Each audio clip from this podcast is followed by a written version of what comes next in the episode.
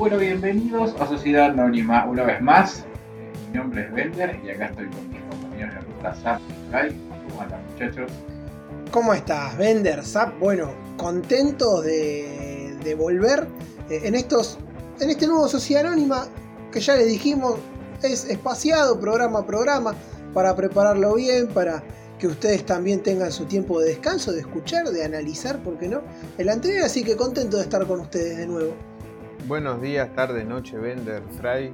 Eh, un gusto estar en el tercer episodio de esta nueva temporada.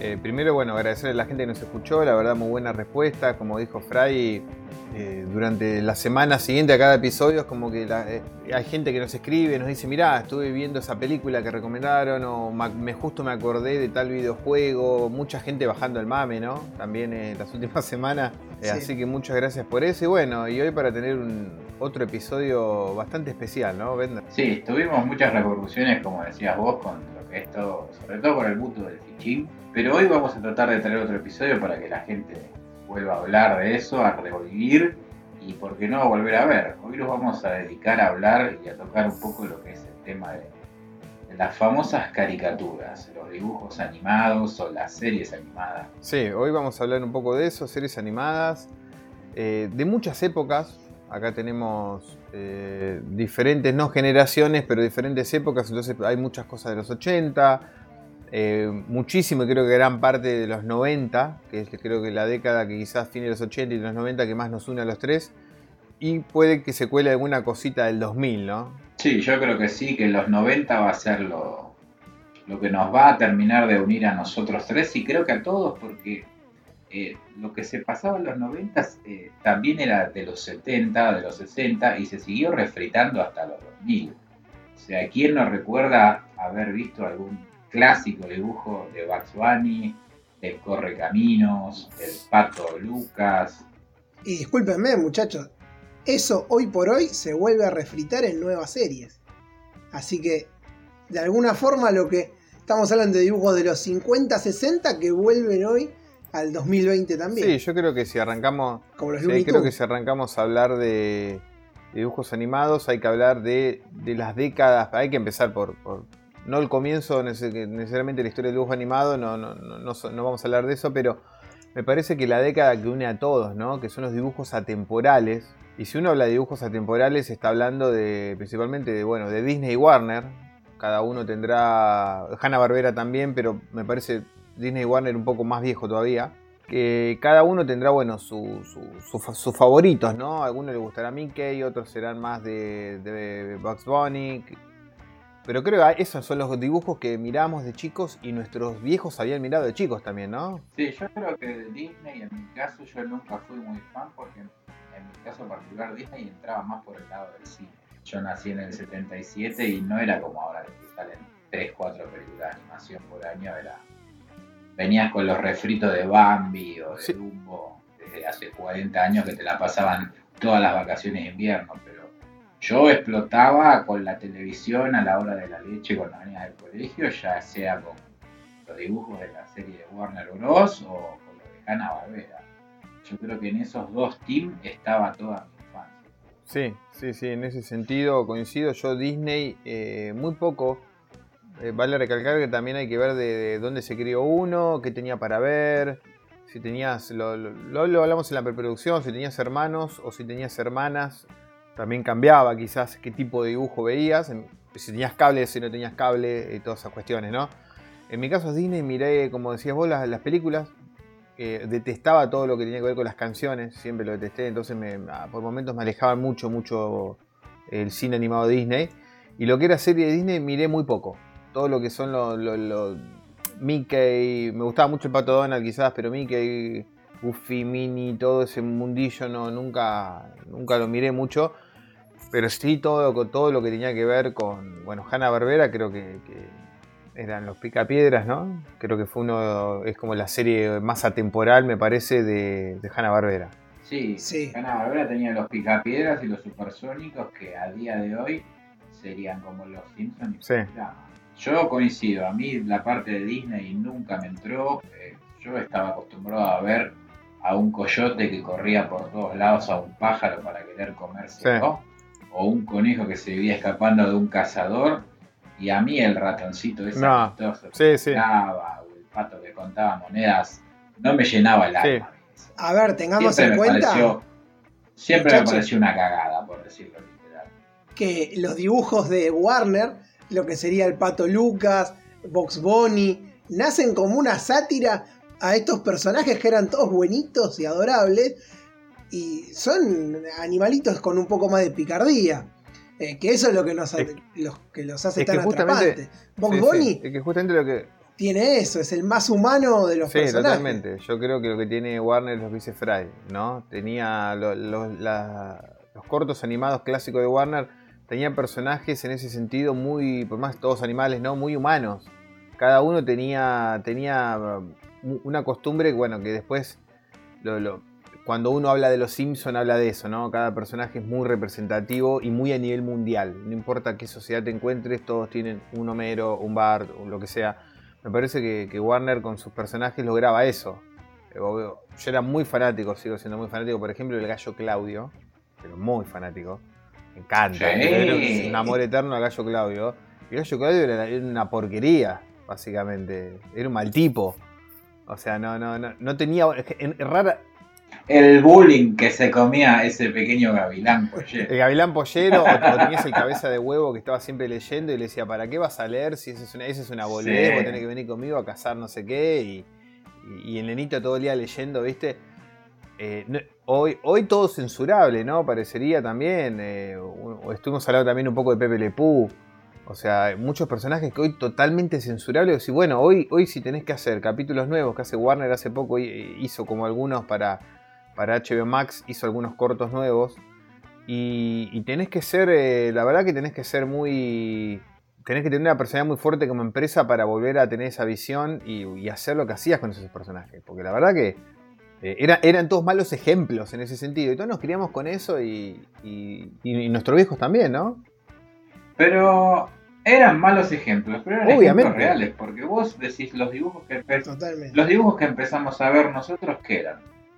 Eh, personificaciones de animales, o sea, animales haciendo cosas de personas. Eh, y lo que hacían los, las personificaciones de Warner eran lo que hacían los humanos de verdad. le pegaban a los pibes, puteaban, fumaban, eh, se querían comer al más débil.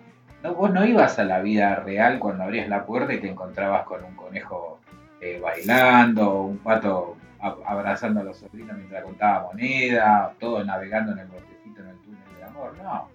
Vos salías a la calle y eran los, los Tunes de Warner Bros. lo más cercano a, un dibujo animado. Sí, sí, sí. Sí, coincido. Era, era esa cuestión. Por eso uno a veces se sentía más reflejado con eso y, te interesaba un poco más con, esa lógica. Pero me parece que Warner tenía un nivel altísimo en, cuanto a dibujo animado. Que ahora, bueno, eh, vamos a poder ver bien. Bueno, en Space Jam, la segunda parte, vamos a ver, después de tantos años, eh, estos personajes, cómo los han traído a la actualidad y ver si los pueden hacer rebelarse un poco contra esta generación de cristal que se queja de todo, no puede hacer chiste de nada, ¿no?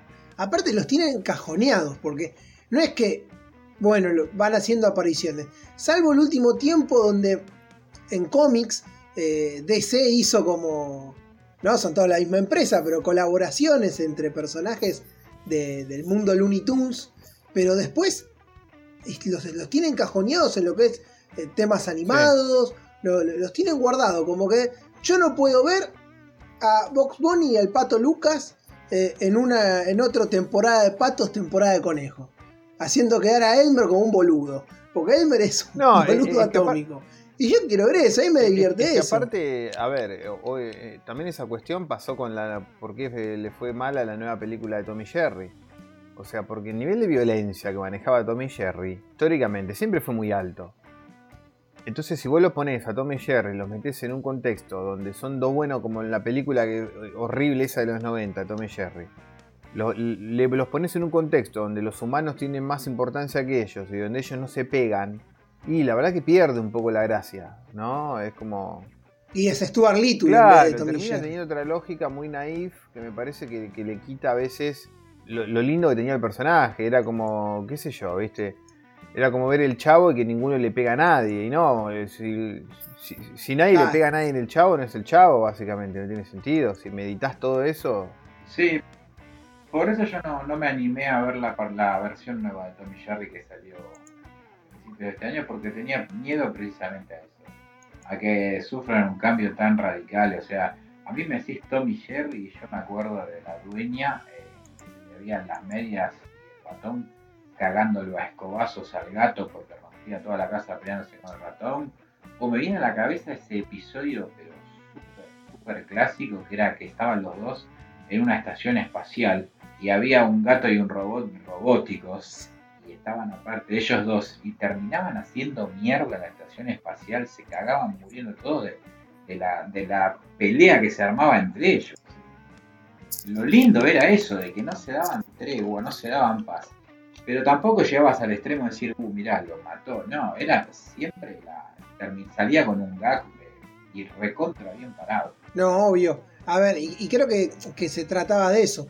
Pero bueno, como volvemos a lo mismo, esta generación que está acostumbrada, o sea, mal acostumbrada a cancelar absolutamente todo, te dice, no, es maltrato animal, no, es mucha violencia entre, para, para mostrar hoy. Y la verdad que a ver, la violencia me parece que está en otro lado, como lo veníamos hablando. Sí. Estos dibujos animados lo único que reflejaban es a la gente de ese momento o reflejan a la gente también ahora. Eso no, ha cambiado. Como para cerrar ese este, este, tema, que en realidad que uno lo podría hablar en el cierre, pero, pero bueno, salió ahora justo me parece que, en los tres capítulos que hicimos pasa lo mismo, ya sea con los héroes de los 80, con los videojuegos, todo lo mismo. Uh, no, esto hay que cortarlo un poco porque está haciendo que los chicos sean más violentos y bueno, la verdad que no, no es así. Eh, está comprobado que no es así. Obviamente hay muchas cosas que cambian para mejor en las generaciones, la representación de, podríamos hablar que Bender me había comentado, por ejemplo, Speedy González, la mirada que había sobre los mexicanos.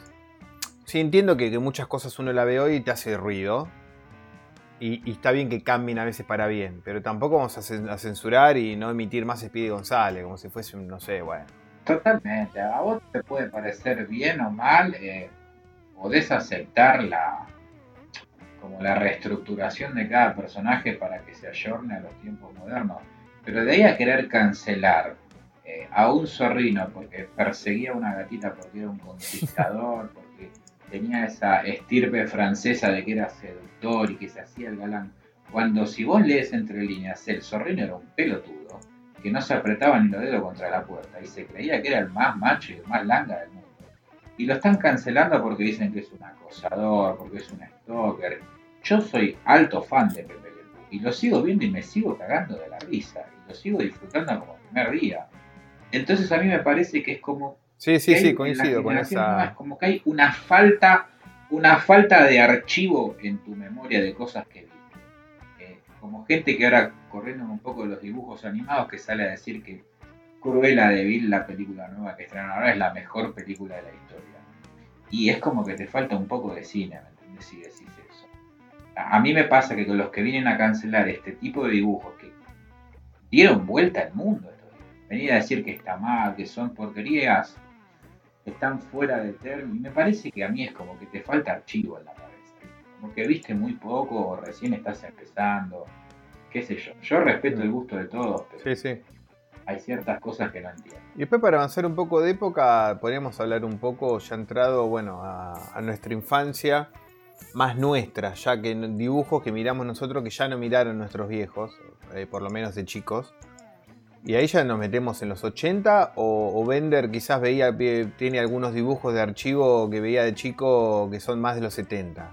Sí, yo en los 70 en realidad no miraba muchos dibujos. Recuerdo haberme despegado de esos dibujos que veían nuestros viejos con cosas como, por ejemplo, que decías, wow, esto sí que es otra cosa como Robotech, eh, Massinger Z. Yo creo que ahí era donde empezaba a cambiar la bocha de del estilo de los dibujos que uno veía o consumía. Yo, por ejemplo, en Robotech vi por primera vez en mi vida vi morir un personaje. Eh, y yo decía, wow, esto está pasando en un dibujo. Y sí, porque se suponía que cuando uno veía, cuando uno veía la Warner, eh, se cagaban a porrazo todos los días a las piñas y nadie se moría. Nunca morían. Entonces cuando vimos, por ejemplo, No, pero aparte siempre se encargaban de hacer un capitulito por año donde te mostraban que los cartoons eran un laburo y te mostraban que fichaban y después se iban y eran amigos y se iban a tomar un café y había 40 coyotes, 40 correcaminos que eran los que iban haciendo una escena cada uno. Y eso estaba genial, boludo, eso te explicaba todo. Pero acá no, acá se cagaba muriendo uy. Sí, yo, yo ya... Y eso que se... no, no, que decía, bueno, que, esa cuestión esa cuestión se dio muy. Bueno, ya venía más de los 70 también, pero nosotros son los primeros dibujos que vimos donde, donde morían personajes, donde, las cosas tenían consecuencias, ¿no? Ya podíamos ver series donde, bueno, todos los capítulos pasaba algo diferente y la historia iba evolucionando. También acá en Argentina me parece que eso era un poco complicado de ver porque nunca teníamos una continuidad, dependiendo en qué canal veías, qué lata había comprado. Entonces nunca vimos los Transformers originales, por ejemplo, eh, como serie, como uno se acostumbra a tercera temporada. Vos veías todo mezclado. Eso era muy increíble, porque ahora, ahora recién de grande uno se sienta y busca en Wikipedia y buscas las diferentes temporadas, por ejemplo, de He-Man, Transformers, y, podés más o menos ordenarte si ahora como adulto querés solo o con tu hijo o hija, querés pues sentarte a mirar eso. Pero nosotros encima... Tal cual, ¿sabes cuándo, ¿sabes cuándo me pasó eso que estás diciendo vos? Que me cayó una ficha enorme. Eh, cuando pude empezar a acceder a todo esto de las descargas, me quise buscar los capítulos, los episodios de la serie Batman del 66, de Adam West. Eh, y yo tengo el recuerdo de que era todos los días verla, todos los días durante años. Sí, Son sí. dos temporadas nada más. Son no, 30 y el capítulos. zorro. Y, vos decís. Es, que el, el, zorro pasa lo mismo. El zorro vos lo ves y no llega. Son alrededor de tres temporadas y no tienen más de 30 capítulos cada temporada, menos. Y uno le parecía que lo veías y siempre veías un capítulo diferente y que nunca veías uno repetido. Y ahora lo ves y decís, no son tantos capítulos en realidad. Y el zorro también estaba por temporada. Pero me parece que cuando éramos chicos, o por lo menos acá en Argentina, como lo veíamos, la, noción de temporada no existía, me acuerdo. Capaz que los Yankees sí. Acá el season le empezamos a dar bola recién en los 2000, siento yo, ¿no? Claro. Con el tema de las series que, que, se empezaron a ver, y te diría dos, bueno, el tema de que, 2000, el ¿eh? tema, tampoco el tema de que cada capítulo o cada episodio del dibujo en sí sea autoconclusivo sí, sí, sí, ¿no? No, tuvieras que mantener una línea de y, y, daba lo mismo, porque cada capítulo, sacando excepciones, empezaba y terminaba y tenía la lección de mierda que te da, la lección de mierda que te da al final, como diciendo, niños, no usen drogas. Y siempre terminaba con una moraleja. Niños, no usen drogas, decía, bueno, listo. Creo que si hablamos Vamos a hacer como para, para poner eh, algún punto individual de cada uno. Si hablamos de los dos de cada uno, los, dos dibujos que voy a decir, bueno, de esto la verdad que no, solo me volaba la cabeza, sino que estaba todo el día dibujando con esto. Estaba, si podías tener la oportunidad de tener un juguete, estaba con esto. Si quería una revista, quería de esto. Y si quería una remera, quería de esto. ¿Cuáles eran en el caso de ustedes? Los dos dibujos que, que tenían toda tu atención. El mío, el número uno, el número uno me agarró a mí en la época de primaria, eh, primaria chico, te diría, fue He-Man. Eh, para mí, a mí He-Man me revolucionó la vida, me revolucionó la casa, todo, a tal punto de que en esa época yo me acuerdo que los juguetes eran carísimos, eran, llegaban a cuenta gotas, y vos, yo vivía en, en Gascón y Rivadavia y pasaba por una juguetería enorme que había en Corrientes y Medrano, y tenía los 5 o 6 modelos que venían estaba He-Man, Skeletor, Merman, el hombre bestia, Man at Arms y alguno más. vos literalmente te quedabas pegado al vidrio babiando y le decías a tu papá, comprame, comprame, Y era imposible. No. Era imposible de pagar. Y yo me acuerdo que para mis cumpleaños, día del niño, boletines esa cosa, cuando me que querían que me regalen, yo decía un muñeco de He-Man. Y así como único regalo para todo evento, fui juntando los muñecos de He-Man, que hoy los ves y siguen siendo una cosa de loco, porque un valor interminable son. Y siguen refritando y ahora se viene una serie nueva en Netflix que viene de puta madre a todo culo. Y era una cosa que vos decís, a mí He-Man me voló la cabeza. Y creo que la evolución a He-Man, en un caso que ya me agarra de más grande, creo que fueron los Thunder. A mí me pasa que estas series yo nací en el 87, entonces no las vi en formato estreno, podríamos decir necesariamente. Eran un hit. He-Man cuando yo nací, cuando yo iba al jardín, He-Man era todo. Tengo mil, tenía, tengo mil fotos con una remera de He-Man que tuve toda mi infancia. Em, pero pero He-Man ya no era eh, capítulo estreno y Thundercat era como más viejo, sentía. Y yo me acuerdo que mi hermano había mirado más Thundercat de chico. Yo Thundercat no lo miré mucho de chico. He-Man sí. Pero porque te digo, era muy normal que no mires todo en estreno. Pero la serie, que sí, que, era de ver la novedad. Y estaba todo el día dibujando eso, todo el día con productos de eso, que tenía los juguetes, todo, todo, todo, eran las Tortugas Ninja. Las Tortugas Ninja fueron la serie que, que tenía todo, ya sea los videojuegos Family, tenía los pósters, fui al cine, la primera película que fui a ver en mi vida al cine de chiquito fue La Tortugas Ninja. Dibujando todo el día en el jardín quería hacer las Tortugas Ninja con plastilina, con maíz, no sé, no me importaba.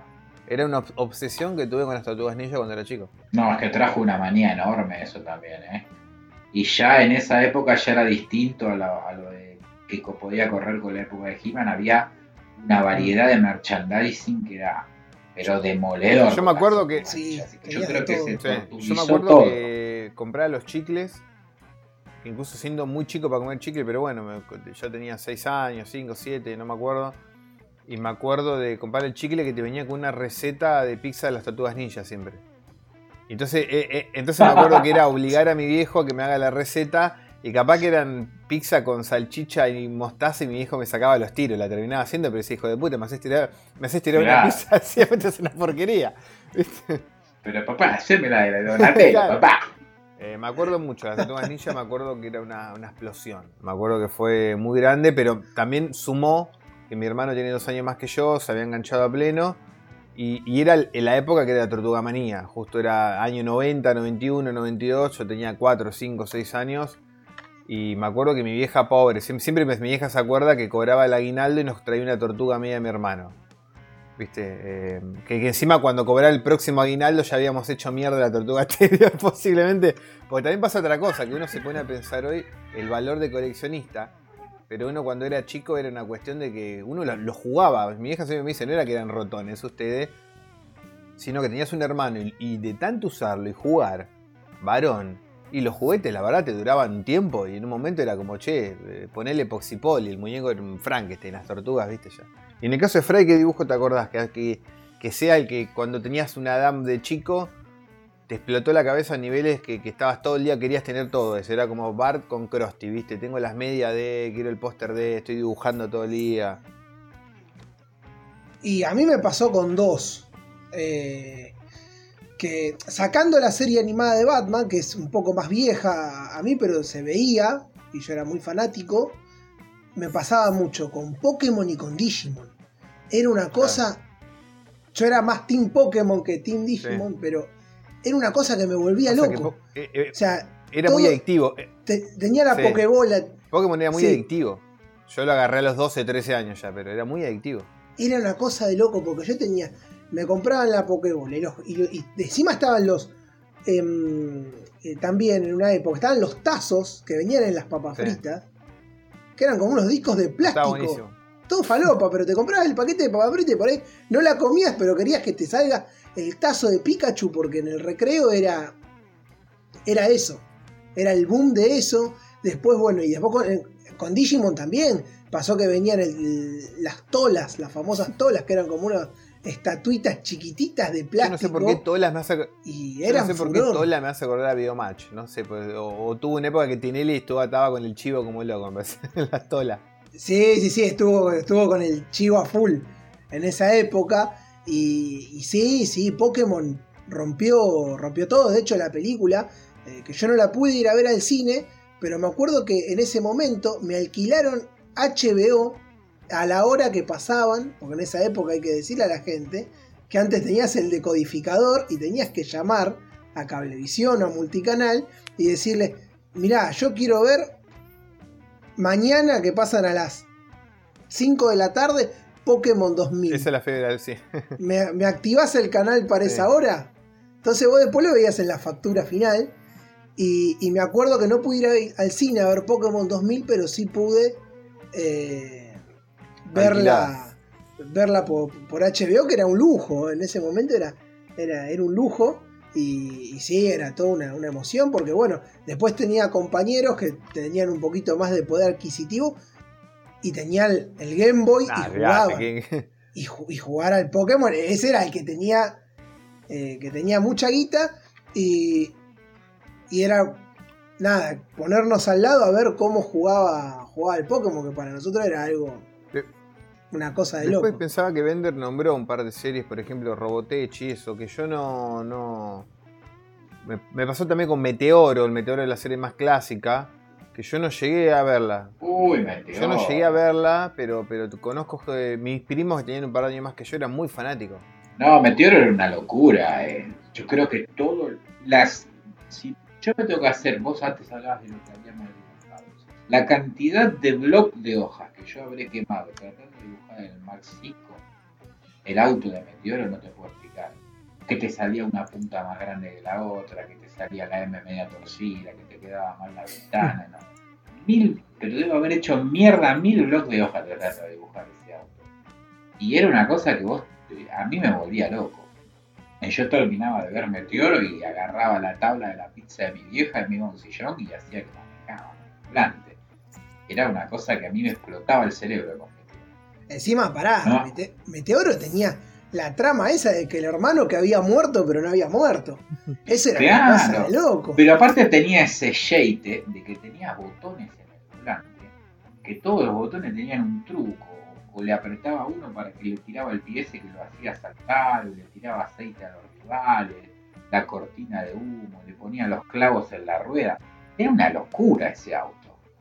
Y tenía toda esa parte oscura como la que decís vos, la del corredor enmascarado, que uno de chico no se da cuenta, no le presta atención, pero eh, estaba muy bueno todo eso. Estaba muy, muy copado, y era como un batimóvil, pero japonés. Porque si te das cuenta era, era, medio por ahí el sí, Yo creo que viene de ahí. Yo creo que es un batimóvil de pista, eh, otros colores, pero sí, nace todo el batimóvil.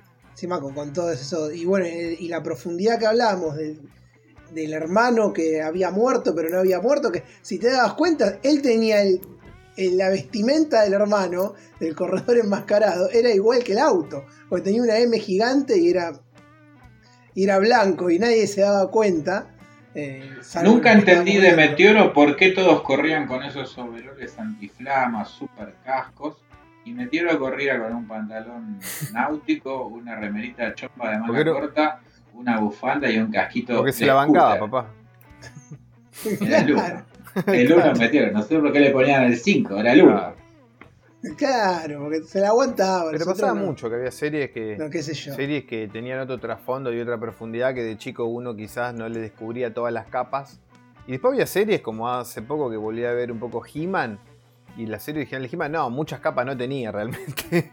Era muy simple porque pensemos que, bueno, esa magnífico documental de Netflix eh, de Toys That Made Us nos mostró muy bien. Y ahora Netflix tiene otro documental de, con la historia de He-Man. Y ahora va a salir la serie de, eh, de Kevin Smith, de que mm, en realidad era una serie armada como muchas de que, hoy nos enteramos de grande, quizás en su momento uno veía los dibujitos y no le daba bola a eso, eran creadas para vender productos de, juguetes en realidad. Entonces tenía series con diferentes capas de profundidad. Creo que las series que no estaban dedicadas a solo a vender juguetes les encontrabas otro tipo de profundidad, ¿no? Sí, yo creo que si volvés a ver Master of the Universe o He-Man, que veías cuando chico hoy. Sí, yo la volví a ver y era Porque es una cosa muy. Es una cosa muy naif, con unos colores, pero súper altísimos, como para chicos de 5 o 6 años, captar la atención. Los decorados con unas plantas, así todos muy flores y. Eh, el nivel de violencia que manejaba te, diría que es casi nulo. Sí. Y si lo remontás a, la, a, la, moraleja que te tiraba al final, eh, casi que que dejaba de ser he La verdad, habría que hacer un análisis eh, sociológico de, por qué a un pibe le pegaba tan profundo ese he y lo mirás de grande y te después, Claro, porque después tenés series que no, por ejemplo, vos las ves hoy y se sostiene muchísimo. Hoy vos ves incluso las tortugas ninja, e incluso Thundercat, y se sostienen un montón. Muchos se sostienen, ¿viste? Después, ni hablar de los japoneses, porque los japoneses siempre fueron eh, a veces por otro lado en cuanto a lo animado, pero ni hablar, o ves, no sé, series eh, para entrar más en los 90, eh, tipo Los Caballeros del Zodiaco, incluso de, uno piensa hoy de chico, che, ¿cómo me gustaba esto de chico? Qué raro, porque maneja un ritmo muy lento y mucha, una, muchas capas de profundidad y de drama en la serie. Y vos decías, wow, esto tenía 8 años y me encantaba, qué loco. Y nos gustaba a todos. Porque es una serie que quizás es más para adolescentes, quizás, porque te tiene otro tipo de complejidad, maneja. Y uno la miraba a los 8 años y estaba buenísimo. Dragon Ball Z. Dragon Ball Z que venía del, viejo Dragon Ball. Y en los primeros capítulos, eh, al que no lo vio, bueno, véalo, se va a spoilear. Em, Goku, el personaje principal, pelea con su hermano y mata, y mata a su hermano. Y vos decís, che, esto es re turbio para que lo vea un nene de 5, 6, 7, 8 años. Pero ahí, ahí no salieron a cancelar. No, no, claro. Salen a cancelar a un zorrino porque persigue una gatita. Ahora, el pibe que le parte una silla en la cabeza al hermano, ahí no saben cancelar. Ojo, porque hubo una cancelación a Dragon Ball. Los, Dragon Ball Z, los primeros capítulos de Dragon Ball cuando él era chiquito estaba siempre en bola. Entonces eh, hubo un tema ahí con Bulma, le tocaba siempre el culo, qué sé yo, había una cuestión media rara. O le miraba el culo. Y no solamente eso. Cuando se hizo la remasterización de los episodios, que se llama Dragon Ball Z Kai, todas las escenas de sangre fueron eliminadas. O sea, que si vos querés ver Dragon Ball como era, tenés que ver la versión vieja, aunque se vea media floja, y no ver la versión remasterizada, que es una reverenda cagada, porque le sacaron todo lo bueno que tenía la, serie, que era la sangre, las piñas, las, peleas interminables. muchachos, cambiando, eh, cambiando un, poco de tema. Eran de mirar los pitufos, por ejemplo, eh, y ese tipo de series así más, eh, más naif, por así decirlo. Yo sí, yo los pitufos era eh, muy fan, te diría, y me copaba mucho que ya cuando eras un toque más grande, te enterabas que había como una especie de culto, de leyendas urbanas sobre los pitufos, si a vos te regalaban los muñecos de los pitufos, los tenías que tirar porque a la noche estaban como malditos. y todo, y después te, había otro que te decía que eran como los pecados capitales, o no me acuerdo si era la miseria humana lo que representaban los pitufos. Y había como una cosa así como media oscura de culto que te terminaba gustando más que el producto en sí. Sí, sí, sí, pasaba eso, sí. Sí, eh, es raro con los pitufos porque la serie animada funcionó, pero cada vez que lo llevaron al cine no funcionó. Y es, y es un poco, me parece eso, que pegó en Pero porque lo llevan al cine con. Lo llevan al cine con humanos. A mí la fusión dibujo con humano nunca me Mira, te diría que uno de los pocos casos. No, sacando Roger Rabbit, creo No, mira, te digo que. Muy reciente caso que realmente que yo decía, ¿cómo vas a, lograr esta lógica, llevarlo a la pantalla con humanos reales? Eh, nunca se me hubiese imaginado y para mí funcionó muy bien. Es la película de Pokémon, la que salió hace poco, de Pikachu, y la miré hace muy poquito. y de verdad funciona muy bien. Está bien, en Pokémon, en, es más sencillo. en Pokémon es más sencillo porque la idea original siempre era que los Pokémon estaban con humanos. Lo único que hicieron es trasladarlo a la pantalla, con, carne y hueso. Pero funciona muy bien. Es el único caso que yo recuerdo que, esto, que algo animado realmente funciona muy bien. Porque después veía desde los Picapiedra, la de los 90 es un horror. Con John Goodman es horrible la sí, No, no. Eh, bueno, Tommy Jerry. Y después no, Space Jam funciona. Pero Space Jam es otra cosa. Space Jam bueno, y no, hubo, Jordan. No, no, hubo una live action de, de Inspector Gadget. Sí, con. También, con, sí, hubo. Con este, con este muchacho que es el marido de Sarah Jessica Parker. Con, bro, con Broderick, Matthew Broderick. Matthew Broderick. No, estaba tan mal. Es. Nah, pero déjame de joder. No estaba tan mal, me acuerdo yo. Pero no me acuerdo, no, era, no había revolucionado nada. El inspector Cache, qué locura. ¿No le pasa a ustedes? A mí con el inspector Cache me pasaba algo raro. Me, agarraba un ataque de nolanismo y yo me volvía loco saber cómo metía tantas cosas en el sombrero. Y yo no paraba de pensar el tamaño de las cosas, si se achicaban dentro del sombrero, cómo funcionaba. Yo no le encontraba la lógica. El inspector Gadget, que según la temporada que te venían, era el inspector Gadget o el inspector Truquín. Según la Sí, porque era el inspector eh, con el chiquitito. Pero, pero me acuerdo de eso, me acuerdo de eso de, Gache que me volvía loco no paraba de pensar de cómo metía tantas cosas. En, que Gadget manejaba eh, el tema ese de los, de precisamente, de la misma manera que Massinger. Vamos a hablar de Massinger. Vos veías Massinger y era todo el capítulo cagándose a rapiñas, tirándose puños, rayos, todo. Y siempre se resolvía de la misma manera, rayos fotónicos y lo terminaba derritiendo con esos rayos. Digo, ¿por qué mierda no tirar los rayos fotónicos de entrada y después te vas a casa a jugar a la Play? Bueno, pero, bueno, bueno, pero... me parece... Y acá era lo mismo, era siempre, hasta que decía, sal de mi sombrero, truco helicóptero. Y ahí salvaba el día. que pasaba mucho eso, ¿no? Me parece que, bueno, me parece que hay series, por ejemplo, pasaba con, Dragon Ball, que en un momento de la Dragon Ball original, por lo menos Z, eh, que pasaba eso, en un momento pierde la lógica y el drama si vos sabés que siempre lo van a revivir con la esfera del dragón. Entonces, ¿cuántas veces vas a revivir a Krillin? Eh, y, más si después te mostraban que había un más allá, que estaba buenísimo, que se cagaban todos de risa de los villanos muertos jugando a las cartas, que garpabas casi más que el, el mundo original. Entonces me pasaba un poco eso con. Bueno, pasaba con los Power Rangers, que vos decías, ¿para qué vas a sacando lo animado, no? Que, eh, saliendo un poquito lo animado. Yo con los Power Rangers siempre pensaba, ¿para qué carajos? Eh, cada uno va a tener su Sword. Si, con los Swords por separado, por separado nunca vencían a nadie, siempre tenían que hacer un Megazord. Entonces armar el puto Megazord de entrada, aplastar al villano y listo. Eh, nunca entendía esa lógica. ¿Por qué siempre, cada vez que los presentaban, había fuegos artificiales? Eso alguien lo tiene a, que mí me explicar. Pasaba esa lógica que dice Vender de, pensar, che, pero esto por qué tal cosa si siempre lo terminás resolviendo de esta manera. Pero bueno, me parece que era parte del arte de, la repetición. Es que, claro, es la lógica que si te pones a pensarlo así tampoco. No, no, si te pones... lo trasladás a cualquier lado, e inclusive hasta una cosa súper épica y compleja como el Señor de los Anillos decís, Gandalf, sos un hijo de puta.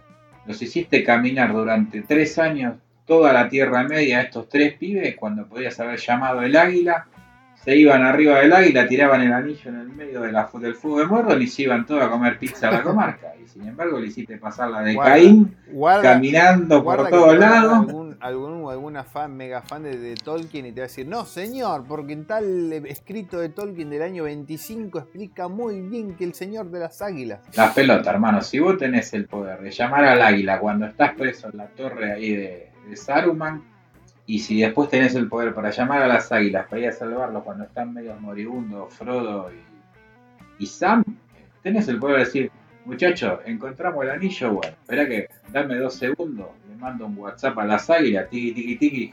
Vienen las tres águilas, se suben arriba a las águilas y chao. Se Muchachos, ¿tuvieron, ¿tuvieron ustedes, eh, más allá de, que Fry es un, es un, poco más joven, eh, eh, fanatismo absoluto por Transformers? Yo sí, yo tuve, tuve una época con la serie original. Me gusta, pero no me vuelve loco. Entramos en la etapa de no, no, no, pero, no, no, pero, es, lógico, porque son series que de los 80, que capaz que vos las viste cuando las fuiste a ver, eh, había pasado. Los 90 ya tenía otro tipo de dinámica la, la, la, animación, que cuando veías cosas de los 80 no todo te, era tan fácil de ver como Dragon Ball, quizás, viste que era. Eh, pero a mí Transforme me encantaba. Aparte de la posibilidad de mercadotecnia que tenías con el, un autito que lo desarmabas en robot, era una locura, me acuerdo. Yo creo que lo que revoluciona de Transformers es eso, todo el chicherío, los juguetes. ¿Te, acordás la calculadora? Tenía una cosa. Tenía una cosa que era muy épica, sí. Tenía una cosa que era muy épica también, era el sonido de los Transformers. Aunque hacían y decís, puta madre, en esa época era todo. Sí, sí, y vos veías que ibas a la, a la juguetería y te traían un camioncito rojo. Otra, empezabas a toquear todo y se transformaba en terrible. Se transformaba en terrible robot y valga decir, yo lo voy a decir porque después de transformarlo 10, 15 veces, eh, nunca te quedaba igual el camioncito. O sea, se empezaban a aflojar las, articulaciones. Ya, ya a la primera, a la primera, vos como lo sacabas de la fábrica del camión armado, nunca te quedaba igual. Siempre había algo que no también, bien. Una rueda que se salía. La generación de los 90 se va a acordar muy bien cuando, cuando escuchen esto, cuando comprábamos los eh, juguete de los Caballeros Zodíaco. Las figuras eran las originales de Bandai, carísimas, carísimas te digo a niveles que salía 20 dólares cada una de los 90. Y Bandai siempre eran unos juguetes de élite, yo le diría, porque ibas a Carrefour, lo comprabas y eh, eran, era un juguete de muy buena calidad. Y la armadura completamente de metal. Pero también, digamos, todo, una armadura de metal en un muñequito de plástico. Adivina cuántas veces te- se podía mantener parado el caballero zodiaco, durante cuánto tiempo. A, los, a las dos semanas que lo compraste y empezaba a aflojarse. Y también pasaba que, bueno, después salían los chinos, que los chinos eran armadura de plástico. Y tenía. Claro, eso. Te iba a preguntar si tenía la opción siempre. falopa como la Es que más, tenía es- Transformers. Transformers tenía un mercado negro Sí. impresionante. Tenía esos Transformers que se doblaban en dos directamente, que tenía todo el avión armado en la espalda y lo único que hacía es que se le pegaban las piernas y quedaba con una cosa como una gigante y que no tenía sentido, pero que estaba Claro. buenísimo. No, no, pero a, a mí lo que me hace acordar, por ejemplo. Pero sí, el tema, el tema de los Sin juguetes duda. iba muy de la mano, ¿no? Si, ¿Cómo te impactaba en tu vida si, si ese dibujo animado tenía juguetes? Bueno, hablando de juguetes y dibujos, eh, que revolucionó todo para mí en la industria del dibujo y de los juguetes fue G.I. Joe. Sí, Sí, Yo creo que el nivel de seriedad que tenían los Sí. Al margen de que el dibujo Sí, era una locura, sí, que te Los guiones- fuego, los- los salir a- guiones de las primeras temporadas de G.I. Joe, las clásicas, eran buenísimos, estaban muy buenos. Eh, El nivel de personajes que tenía era un montón. Sí, sí. Y me acuerdo que los juguetes venían, los muñecos venían con un. Ya pasaban a ser Que eran chiquititos. a lo que estábamos acostumbrados nosotros. Eran Que vos agarrabas chiquitos, a- Y tenían 70 millones de Sí, sí, yo me acuerdo, me acuerdo patente porque, claro, le ponías a He-Man al lado y He-Man parecía un Megazord, ¿viste? Al lado de un G.I. Sí. Ah, era gigante. Aparte, los muñecos de He-Man eran todos del mismo molde, y eran todos domadores de caballo, ¿viste? Venían, Venían- con las patas venían- bien abiertas para que, para que sostengan ese torso ven- que traían. Porque traían una cintura del tamaño de un meñique y una espalda que era un rock. Venían del- del- ¿Cómo sostenes Venían todos con hemorroides los de los muñecos de He-Man, ¿viste? Siempre venían con las patas ahí, ¿viste? Claro. Sí, yo me acuerdo, y me- no sé si, le, si le- te pasó a vos, Vender, esa complejidad interior que de cuando ya tenía toda la colección del- de He-Man, toda no, porque después iban lanzando nuevos, pero bueno, todos los de las temporadas que llegaban a Argentina, por lo menos, ¿no? Eh, que tenía los, ponerle los 8 clásicos, 10 clásicos. Y me acuerdo que cuando mi hija dijo, bueno, te tengo que empezar a comprar eh, los personajes femeninos. Y qué complejidad tenía uno, me acuerdo, como varón imbécil de, esa época, de que nos resultaba chocante, jo- eh, chocante jugar con, juguetes que eran de, He-Man quizás, o Tortugas Ninja, que, quizás podías tener April o Neil. Y vos decías, no, pero ese, es muñeca, pero... qué, qué estupidez, ¿no? Que los chicos de ahora me parece que lo resuelven con menos drama. Sí, yo no lo tuve drama.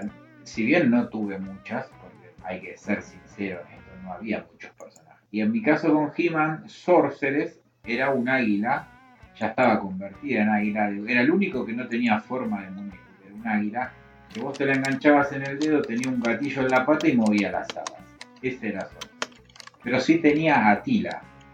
Eh, y Tila, yo me acuerdo que cuando ya tenía todos los personajes, como decías vos, cayó Tila. Y lo único que hacía Tila en mi colección era tener relaciones maritales con el príncipe Adams. que traía un saco de, de gamuza medio gordo con un cinturón elástico y era eso. No, yo me acuerdo... Cambió la forma de jugar. Se dejaron de cagar a piñas para tratar de levantarse todos. Sí, no, yo me acuerdo eh, mucho de. te lo- te la tenía. eh, tenía Shira, me acuerdo. Tenés razón. ¿Cómo se llamaba el malo de Shira? Ordak. Era. Creo que sí. Tenía una ventosa en la boca el muñeco, me acuerdo. Pero me- tiraba pero me agua, pero acuerdo que genial.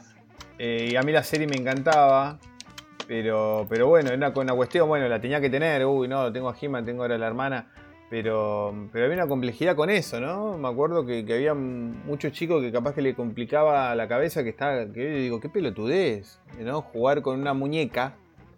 ¿Qué importaba, no? Eh, era un personaje de la- del dibujo que mirás, ¿no? En realidad, no importa. Como es el villano Ordak, que tenía un logo en el pecho muy parecido a Batman Beyond. Que tenía una onda. Sí. Ahora que lo estoy recordando, lo estoy viendo. Tenía una onda muy parecida.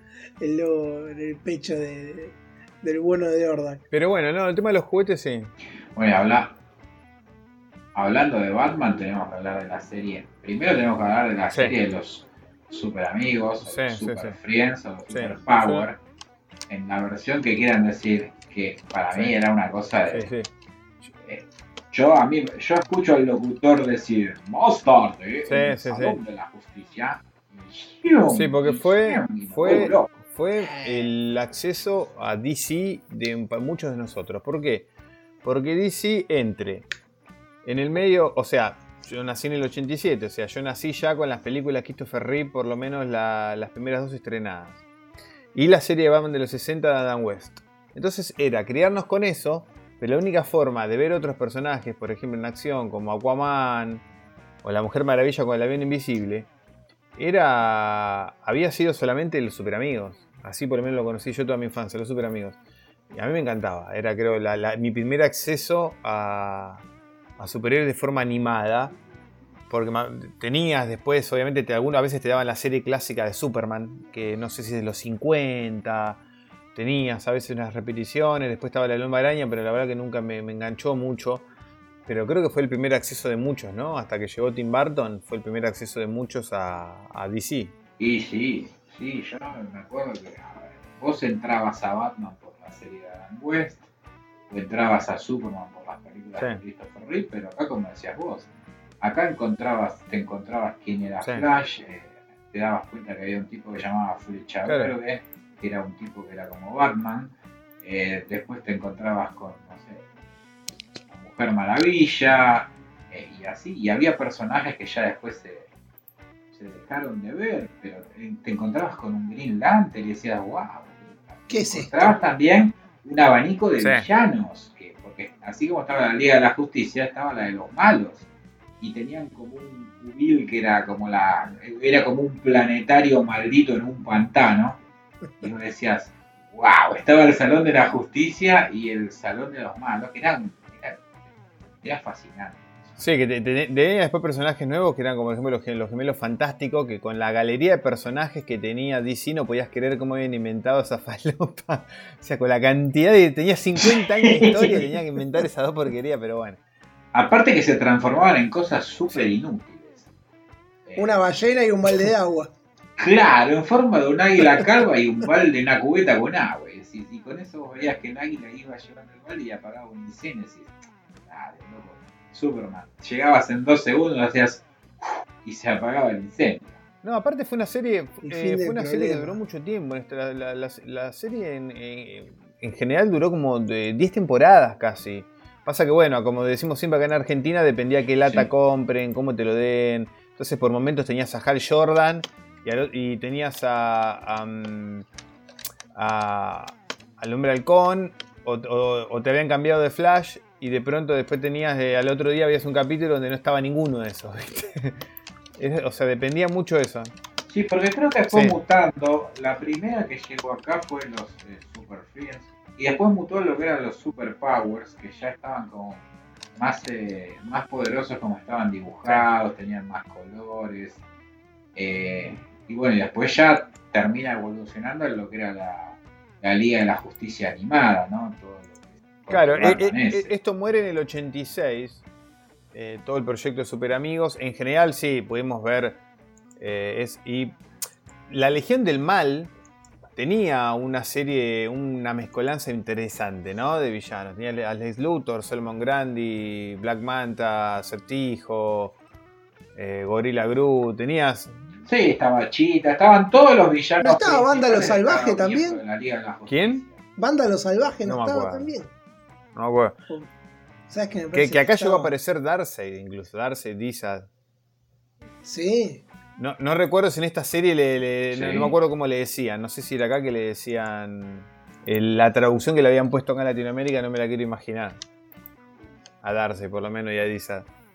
No, no me acuerdo, pero sí tengo, sí tengo esos recuerdos de las reuniones en el, en el Salón de los Villanos, que era como el decorado así como el programa de Fantino de los domingos, viste, una cosa toda muy roja, redonda, con, con Lex Luthor a la cabeza y todo el resto del séquito de villanos, todos Sí. rosqueando para ver cómo hacían mierda. Sí, sí, pensemos que en esa época venía Les Luthor. Pero también fue muy- empezó como muy empezó como muy naif también todo eso, ¿no? Y después, hasta llegar a la de los 90, es, es como... Y pasa que los no-. Pasa que el 86, después de los 90, cuando empieza la serie animada de Batman, de Bruce Timm, que acá tenemos que entrar en otro mundillo, que son los 90, bien metidos, porque también eh, aparecen series nuevas de Lombaraña, aparece la serie Batman de Bruce Timm, la serie animada, eh, y aparece la serie de los X-Men, ¿no? Que me parece que la de los X-Men cambia, cambia, empieza a cambiar, la, la- y la de Batman también, pero la- son las dos series que empiezan a cambiar todo, me parece, en lo animado. El soundtrack de la, de la presentación de los X-Men Creo que es la mejor. Es una cosa que no lo puedes Yo dejar creo que de era la mejor intro de la historia de los dibujos animados. La, la intro de, de X-Men. Negativo, esa es la de los Thundercats, señor. Los Thundercats tienen el me- tema, El tema más sí. de la historia El de tema los sí, dibujos yo te digo la intro, con el choque de, de los dos, los villanos contra el no, cómo estaba armada la intro, digo, me, me volvía loco. Me volvía loco. Aparte de un acceso a los X-Men a una generación que acá en Argentina quizás no, no, el que era muy chico, que no está muy metido en tema, no, no, no leía mucho eh, eh, X-Men, eh, no era fácil tampoco. Yo no Claro. sabía ni quién eran los X-Men. No sabía- sinceramente no sabía ni quiénes eran. Me acuerdo que los daba Big Channel. No sé si ustedes Sí. se acuerdan. Los que teníamos cable se llamaba The Big Channel y lo daba todo el tiempo a los mediodías, todos los días, al mediodía y a la tarde, dos veces. Con, una, con tramas interesantes. Y Con- aparte con una serie eh, que tenía una- unos guiones muy interesantes, la de los X-Men, no era ninguna boludez. Literalmente, si te tengo que decir, no recuerdo nada. No me, no me quedó grabado en la mente. Sí, a mí sí, sí. episodio. Sí me acuerdo de la música, sí me acuerdo de la presentación, que era todo así como muy... Capítulo en sí No, no, no. me quedó ninguno. Sí, Ahora no, me yo decís serie yo me acuerdo de que detestaba- todos en la mente. Detestaba y detesto a Gambito. No, le- no, no, le, no le encuentro ninguna utilidad a un tipo que tira cartas que explotan. Eh, no, no, no, no, nunca me cayó bien. Pero sí tenía algunas subtramas interesantes porque había a uno de los personajes que había muerto en batalla y no le habían rescatado y en realidad no Sí. había muerto, entonces se sintió traicionado y se volvió malo. Eh, que eso pasa durante la primera temporada, si no, si, si no estoy diciendo boludeces. Y, era bastante interesante eso, pero cuando vos pasabas y veías, ponía, por eso yo lo veía en Fox Kicks. Cuando ponía Warner, Warner Channel, ahí era otra cosa. Cuando, cuando aparecía Batman en el, en el tejado peleando contra los malos, no había con qué darle a eso. Ahí se rompe el monte. Yo creo que es una serie que tiene 30 años ya y te la pones a ver hoy, es súper actual, súper vigente y decís, muchachos, retomen esto por favor porque eh, es una de las mejores interpretaciones que se puede encontrar de Batman para ver en la televisión. Sí. El nivel de madurez, el nivel de arte que se manejaba en, en las presentaciones, en los, en los el arte para presentar el nombre del capítulo, solo creo que hay un libro de eso con todos los, los cuadros de, de presentación de cada episodio, eh, la música. Está muy, está muy Vos pensás es una serie que está muy cuidada, tenía el nivel de cualquier película de Hollywood en realidad, el nivel, Muy el nivel adulta. de realización de los guiones, los dibujos, la música, eh, todo eh, no era simplemente una serie. O sea, tenía, tenía tranquilamente el armado que tenía cualquier película de Hollywood, me parece, ¿no? El nivel al que te define como esta ciudad gótica, toda así oscura, lúgubre, con esos eh, callejones. con Sí, que le de debía- agua, vapor que sale de las rejillas, que le- los dirigibles patrullando la ciudad. Creo que le debía mucho también a, a las dos de Barton, todo eso. Todo estéticamente me parece que era como Sí. agarrarse Sí, la mano sí. y darle una continuidad. Incluso cuando después salieron Forever y Batman y Robin, muchos sentíamos que en realidad la continuación de, de las de Barton era la serie animada, ¿no? Sí, Sí, creo que iba por ahí. Es más, hay un, en ese tema del cuidado de los capítulos y lo que se mostraba, eh, y la oscuridad a veces que tenían, la presentación en la serie animada de- del Joker es muy particular porque es como un tráiler psicológico. Cuando va persiguiendo en el auto al tipo ese que tuvo la mala leche de cruzarlo y lo persigue por el bosque, es tremendo toda esa parte. Es decir, hoy no, no, no, no se hace algo así. Algo de ese nivel No. en, en lo que es animación. No, para la época fue demencial, la verdad. yo por eso decía que para mí cambió todo eso. Sí, aparte después todo, todo lo que desprendió, después salió la de Superman serie animada, la Liga de la Justicia, Batman del futuro, o sea, incluso creo que hasta el día de hoy empezó como un, un linaje de animación de DC que no terminó incluso hasta el día de hoy con sus reinicios y todo lo que quieras, pero eh, le dio una continuidad a DC no animado, ¿no? Que no la tenía desde los Super Amigos. Sí, sí. Sí, yo creo que si me apretás, creo que es el mejor producto al día de hoy en animación para televisión, creo al menos yo no encuentro ni se me viene a la cabeza algo mejor que la serie animada de Batman. Y pasa que con... Por ahí la segunda, las New Adventures eran como, había bajado ahí un poco. Cuando ya estaba con Robin, ¿no? No era lo mismo. Claro, cuando ya estaba con Nightwing. Claro, eh, que aparece Tim, eh, ahí es como que bajó un poco el nivel. Pero, pero la primera, las primeras dos temporadas son una cosa de loco. Pero sí, si fue en esa serie de los 90, me parece que los 90 eh, cambié, ya se jugaban a otra cosa, me parece que, que, viene la tele, viene MTV, ¿no? Ya estaba de los 80 obviamente, pero en TV se empieza a meter en la animación, entonces tenemos otra estética en los dibujos. Por ejemplo, eh, pensamos en Nickelodeon, empiezan a aparecer otros canales nuevos y todos tenían eh, su aporte. Me parece, yo pienso uno, por ejemplo, que de esa época esos dibujos que venían a pesar fuerte, pisar fuerte y no necesariamente en el ambiente de la acción. Por ejemplo, pensaba en Rugrats, por ejemplo, en los 90. Como esas series que la podías mirar un adulto y se reía, eh, se divertía. Eran series muy. que la podía mirar cualquiera y aún así tenía una cierta complejidad en la trama, que no era solo para chicos. Podías mirarla, podías sentarte con, con tu papá y la miraba y la entendí y se reía. Eh, que me parece que estaba muy bueno, ¿no? Parecían ese tipo de, dibujos animados, me parece, en los 90 que, bueno, aparecen los Simpsons de la mano también, ¿no? Los Simpsons fueron como, entre comillas, pioneros también en muchas de estas cuestiones, em, que no se daba hace mucho, que eran dibujos para toda la familia, pero no porque sea muy naif o muy suave, sino porque le hable a todos. Tenía cosas que le pueda gustar a que tiene 5 años, cosas que le gusta el de 15 y tenía también un montón de, subtramas o, cosas en el guion que le podía llegar a gustar a tu viejo también, ¿no? Sí, Rugrats era lo que se llamaba acá como aventuras sí, españoles, ¿no? Sí, señor. Yo recuerdo, yo tengo hermanas más chicas, 10 y 12 años más chicas que yo, y yo recuerdo que les entré de verlo con ella, que lo miraban fascinadas, y la verdad no era un dibujo que me molestaba verlo yo ya siendo más grande, comparto totalmente lo que Cosa que me pasaba con otras mierdas que miraban ellas que a mí no me gustaban, pero con ese me enganchaba bastante. Sí, incluso hoy me gustaría que en algún canal de streaming estén, porque a veces hasta digo, che, tengo ganas de mirar un capítulo de esto, porque la verdad que está bueno. Eh, son, son ciertas series que me parece que tenían mucho, mucho, mucho para que lo mire cualquiera, ¿no? Bueno, después yo, yo miraba, por ejemplo, también El Mundo de Bobby en su momento, a principios de los 90, y, con Harry Mandel, por ejemplo, y, el, era un dibujo que miraba a mi vieja y mi vieja se moría de risa. Pero porque eran dibujos que estaban pensados con esa lógica. Y me parece que, los Simpsons creo que fueron en los 90 por lo menos los que mejor capitalizaron esa lógica, ¿no? De, bueno, hagamos una serie que, le encante al que tiene 6 años como al que tiene 50.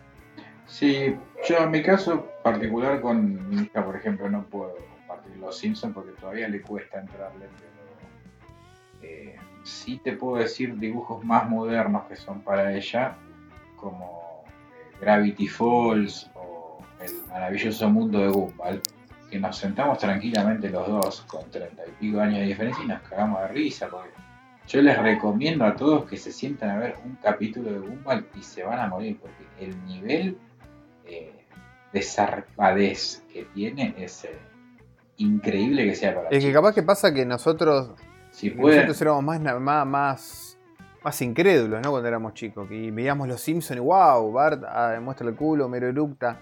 Y un chico capaz que ve eso ya no lo sorprende tanto, ¿no? Hoy en día. Bueno, acá estamos hablando de que le vuelan la casa al vecino y ya los personajes son como muy bizarros. Hay un señor que tiene forma de pancho, hay otro que es un pepino que camina. Esto es todo muy así. Hay una chica que es media depresiva en el colegio que es un fósforo y, están todo el día eh, tratando de que no se prenda fuego. No, no, toca unos temas que son muy complejos, pero lo toca con un nivel de humor ácido que te morís. ¿eh? Yo creo que si te lo pones a ver, te enloqueces. Yo creo que ahí Nickelodeon, con esa nueva camada de dibujos que hizo como Hora de Aventura o un show más, ahí entendió todo lo que había que hacer para que el adulto grande de 30, 40 años lo pueda ver con el nene de 5, 10 años a la par, sin que ninguno lo la apasionado. Bueno, un show más y las que, bueno, las dos que nombraste, Hora de Aventura, me parecen una genialidad. Son demenciales, boludo. el, inicio de la historia de cómo empieza Hora de Aventura es una cosa, pero que vos no lo podés creer cómo un chico arranca a ver una serie eh, después de todo eso, ¿no? No, y a ver, y las referencias a veces que tiene otras cosas, por eso al chico que lo ve lo agarra y al más grande también. Hay un episodio de Hora de Aventura que entran como en una dimensión extraña para ganarse una gorra, si no, me, si no estoy acordándome mal, y el tipo que tiene la gorra es, es muy parecido a la película de Indiana Jones, cuando tienen que, tienen que saber cuál es el verdadero, el cáliz. Que, sí, tal cual. ese capítulo yo lo estaba mirando con mi hermana y mi hermana no entendía porque yo me reía, porque yo lloraba de la risa. Y lo veía y no lo podía creer. Este Aparte son una gran pareja, Finn y el perro Shaggy. Son una pareja como... Son inclusive hasta mejores de que Scooby y Shaggy, para decirte. Son... A nivel padre de familia son Stewie y Brian, para que te des una idea. El, dúo perfecto. Muy bien. Muy bien. El dúo perfecto es Stewie Brian. Bueno, yo creo que después viene Jake. Podríamos, igual en este sentido nos gusta, podríamos hacer otro especial, ¿no? Con, con determinado tipo de series hablando de las series para adultos, pero ¿cómo les impactó el fin de los 90 Soapar, Padre Familia o Baby and Badheads un par de años antes? A mí particularmente me hicieron, me, hicieron el efecto blockbuster o el efecto cadena mega, mega gigante, ¿no? Porque a mí los Simpsons durante décadas me hicieron dejar de ver todo. Todo lo que era dibujos me lo hicieron, me lo sacaron de la cabeza y lo único que miraba era los Simpsons. Después se me empezó a meter por la puerta de atrás padre de familia. Y padre de familia fue como el aviso, viste, de la escuela para payasos del Krusty. Pasa que padre de familia depende. y lo, y lo corrió de Padre de familia dependía a qué, a qué edad lo agarres, ¿no? Si lo agarrabas antes. No, padre de familia no. Padre de familia no lo puedes agarrar de chico porque tiene un nivel de, de, chistes. te diría hasta casi por pornográfico. Incluso te, incluso te diría. lo, bueno de padre de familia es que ofende a todo el mundo. No, es que, deja uno, no deja un Es que, por ejemplo, me pasa con la, como decís vos, la costumbre de los Simpsons. Y la primera vez que era, que era chico, o relativamente tendría 12 años, que miré Futurama, no me enganchó, me acuerdo. Tuve que sentarme después a ver Futurama, tipo a los dos años. Lo que pasa es que Futurama te agarra en el mejor momento de los Simpsons. Estás en la sexta, séptima temporada al palo y te parece una copia falsa. Te cuesta muchísimo despegarlo. Pero el que quiere entrar a padre de familia tiene que mirar el episodio de que van en busca de Jesús. Y se suben al avión privado de Puertmayer y van los cuatro amigos, el paralítico Joe, el negro y Peter, y van por todo el mundo siguiendo la pista y aterrizan en todos los lugares y en todos los lugares que pisan ofenden. Bajan en Irak y se ven a toda la gente media muerta, tirando la mierda por escupidera por la ventana y dicen definitivamente acá Jesús no está. Se van y aterrizan en Israel y en Israel son todos eh, igual al farmacéutico judío del pueblo, todos iguales, y el paralítico saca del bolsillo un puñado de monedas y le da de comer a, los judíos como si fueran palomas. Y dice, y sáquenme fotos, están comiendo de mi mano, dice. Y, se cagan todos, y así con los gordos, con todo, todo, no tiene prejuicio de nada. Y yo creo que eso es lo creo, que Creo que sí, que, Padre Familia es una, serie, es una serie para hacer en algún momento algún, algún capítulo aparte, si, si, si al público le, le interesa, porque la verdad que es una serie con muchas capas bueno, no, no voy a hablar de South Park porque sé que no, no son de mirar ustedes South Park. Pero South Park también. South Park me parece una serie muy inteligente. Eh, pero que cuando eras pibe, quizás que apenas apareció, eh, uno no. Sopar ya no estaba hecho ni para el adolescente ni para el chico, ya estaba hecho para un adulto. Entonces me parece que Sopar. Vos lo Sí, veías Sopar a los totalmente. 13, 12 años y es muy difícil, más allá de las puteadas, que entiendas. Era, era imposible que entiendas los chistes. Que eran de la- hablaban del contexto político económico yankee del 98, año 98, y, y Clinton y, y todo, y, y la Lewinsky, ¿viste? Y uno estaba como. A mí me parece que, que- que te pedía hacer, tener unos cuantos años más, ¿no? Sí, Sí, yo creo que era definitivamente era un dibujo para grandes.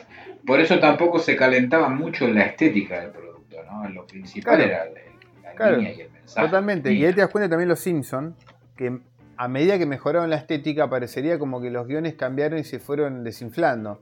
Como que a medida que necesitas venderle más cosas a los chicos, que son los primeros que quieren mirar más brillo, más color, más tecnología y más cosas, desatendés otras cuestiones. Y tenés series como Padre de Familia y como South Park, que más especialmente South Park, que la animación es muy sencilla. Pero porque los tipos deciden de- dibujarlo en, en dos minutos, pero tardar más tiempo en invertir en el guion y la historia. Porque esto va para el adulto.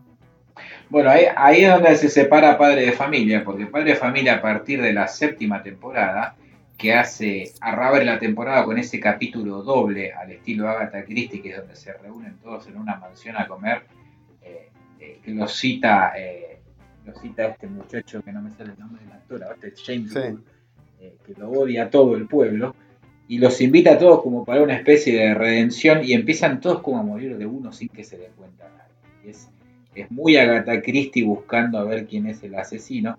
Ahí es donde pasa el formato 16.9 y pasa a, UHD, ya padre familia. Y maneja unos niveles de animación con planos así en 360 que vos te caes de orto. Pero sin embargo no pierde un segundo el gramo en acidez, en, picardía. Está, es como que padre familia te sube la apuesta siempre. No como los Simpsons que llegaron, empezaron como una crítica a la sociedad americana, y cuando llegaron a la cresta de la ola se transformaron en un show donde te vende el artículo de moda o te dibuja al artista de moda para presentártelo y se transformó como en una especie de, de programa Yo creo que-. Se transformaron, nada. se transformaron en el capítulo de que Krusty deja todo y después termina haciendo el auspicio del cañonero. Terminaron Claro, haciendo Sí, sí. Creo que exactamente lo terminaron haciendo mismo. lo que odiaban, ¿no? Lo Sí, que criticaban quizás en- a principios de los 90. Era en ese... Bueno, eso pasa también cuando estirás algo tanto, ¿no? ¿Cuánto tienen? ¿Treinta y pico de años? Sí, 30 años, ¿te entiendes? Y yo creo que eh, en los 20 era un buen momento para cerrarlo. Sí, y ahora hay que ver con Disney, ¿no? ¿Qué quiere hacer con los Simpsons? Que Sí, es yo el- realmente- tema que ojalá Y que por no- lo pronto lo que hizo Disney fue arruinarlos, porque los remasterizó y los adaptó a un formato de pantalla para el cual no estaban hechos y te perdés la mitad de los chistes visuales. Eh, un ejemplo grande es cuando van a la fábrica de cerveza DAF a hacer el recorrido y te muestran que hay un caño maestro de DAF que baja y se abre en ocho para todas las especies de cerveza, como que te muestra que son todos iguales. Y en la reconversión esa parte te la recortan y no se ve, y no entendés el chiste visual. Eh, y todo el mundo se está quejando de que es una gran Sí. cagada lo que hizo Disney con Fox, al margen de que lo va para, para dar un resumen a todo lo que estamos hablando, es dónde ver todo esto que estuvimos hablando, ¿no? Y esa es otra gran complicación que pasa muy parecido al primer capítulo de esta temporada que hablamos de los series de acción de los 80. Y todo el mundo nos ha dicho estas, este último mes y pico, che, qué difícil encontrar las películas que ustedes hablaron en Netflix, en Amazon, en Disney Plus, ni hablar. Y qué difícil encontrar todas estas series que hablamos nosotros hoy para verlas. Si hoy la querés ver con tus hijos, la querés vos solo, qué difícil encontrarlas de forma legal, ¿no? Bueno, pero tampoco, tampoco están. bueno, acá no vamos a poner en mojigato ni hacer los puritanos de yo pago todos los abonos y publicar mis tickets. No, pero, pero tampoco lo conseguís en YouTube. Eh, acá es cuestión de abrir, ah, es cuestión de abrir el navegador y poner en Google la cueva de Ana y Sí, todo. bueno, pero, pero, pero a veces extraña algo con que se vea bien. Porque hay muchas cosas de, de, de Hanna Barbera que, o, o de Warner. el, eh, vos podés buscar eh, un montón de estas series, incluso en YouTube. Vos querés mirar eh, las patoaventuras y le- o Tommy Jerry, Chip and Dale, o Los Supercampeones, que es otra gran serie que no hablamos casi eh, todavía. Podés encontrarla en YouTube. pero, pero la verdad que, que, con unas calidades que son horribles. Eso es un asco.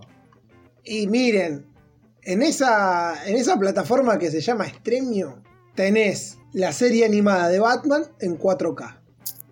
Epa. Toda remasterizada, hermosa, en inglés y en español. No me importa, mejor está Kevin Conroy. Subtitulada, un lujo. Acá le estamos dando a la gente para que, para que vea lo mejor. Y creo que y creo que las dos temporadas de Liga de la Justicia y Liga de la Justicia Ilimitada también. Y bueno, Batman Beyond también. Así que. Padre de familia está en Prime, está casi al día con Estados Unidos en Amazon Prime. Y si está en Amazon Prime, está en cualquier página esta, vos te lo puedes ver online. Eh, los Simpsons, Padre de familia, esos no son un problema. Quizás se te complica un poco buscar claro, buscar los y, amigos, G.I. Show. Pero He-Man hasta hace poco estaba en Netflix. No, pero todavía no estaba, tenías un par de capítulos nada más. Sí, bueno, muchas de estas series están, las encontrás eh, de algún modo u otro, la viene HBO Max, así que todo lo que sea Batman y Superman esperemos, esperamos tenerla, la de X-Men en teoría con... Todo lo que sea Warner, todo lo que sea Warner, ¿eh? Eh, la serie animada de X-Men, algunos capítulos habían subido a Disney Plus, no sé qué pasó, sé que había habido quilombo porque habían prometido la serie entera y subieron algunos capítulos, pero en teoría la, van a subir entera.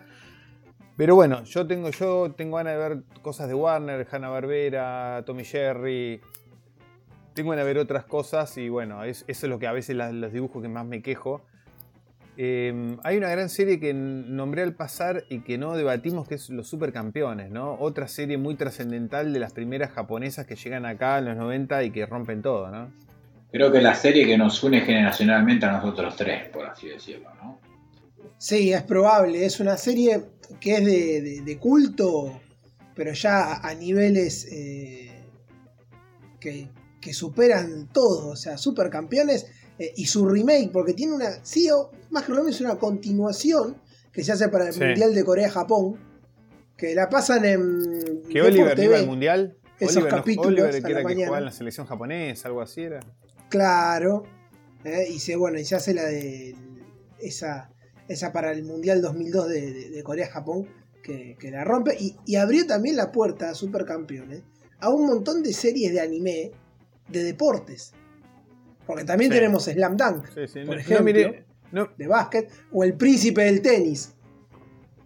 Slam Dunk yo no la vi nunca, pero sé que el mundo arde. Yo la vi a veces. Y tengo amigos que están en llamas por eso. No, la única que miré de verdad que seguí fueron Supercampeones. Eh, confieso que como de chico no era un gran futbolero, era una serie que empecé a ver una, por una cuestión de presión social o presión escolar, digamos. Todo el mundo veía los supercampeones, bueno, dale. Eh, me parece, pero me parece esas series que en un momento, por lo menos acá en Sudamérica, que somos muy futboleros, pegaron mal. Habían pegado mucho. Era muchísimo lo, Sí, porque tenía mucho. Yo lo que recuerdo, yo la vi en su momento cuando la daban por tele, la volví a ver más. Pero recuerdo que más allá de esos partidos de fútbol interminables en esa cancha que parecía redonda, que no se llegaba nunca al arco rival, tenía un trasfondo fuera de la cancha, que las historias particulares de cada uno eran Era muy profundo. Los japoneses siempre le buscan la vuelta para, para, que todo tenga un lado más retorcido, ¿no? sí, sí, sí.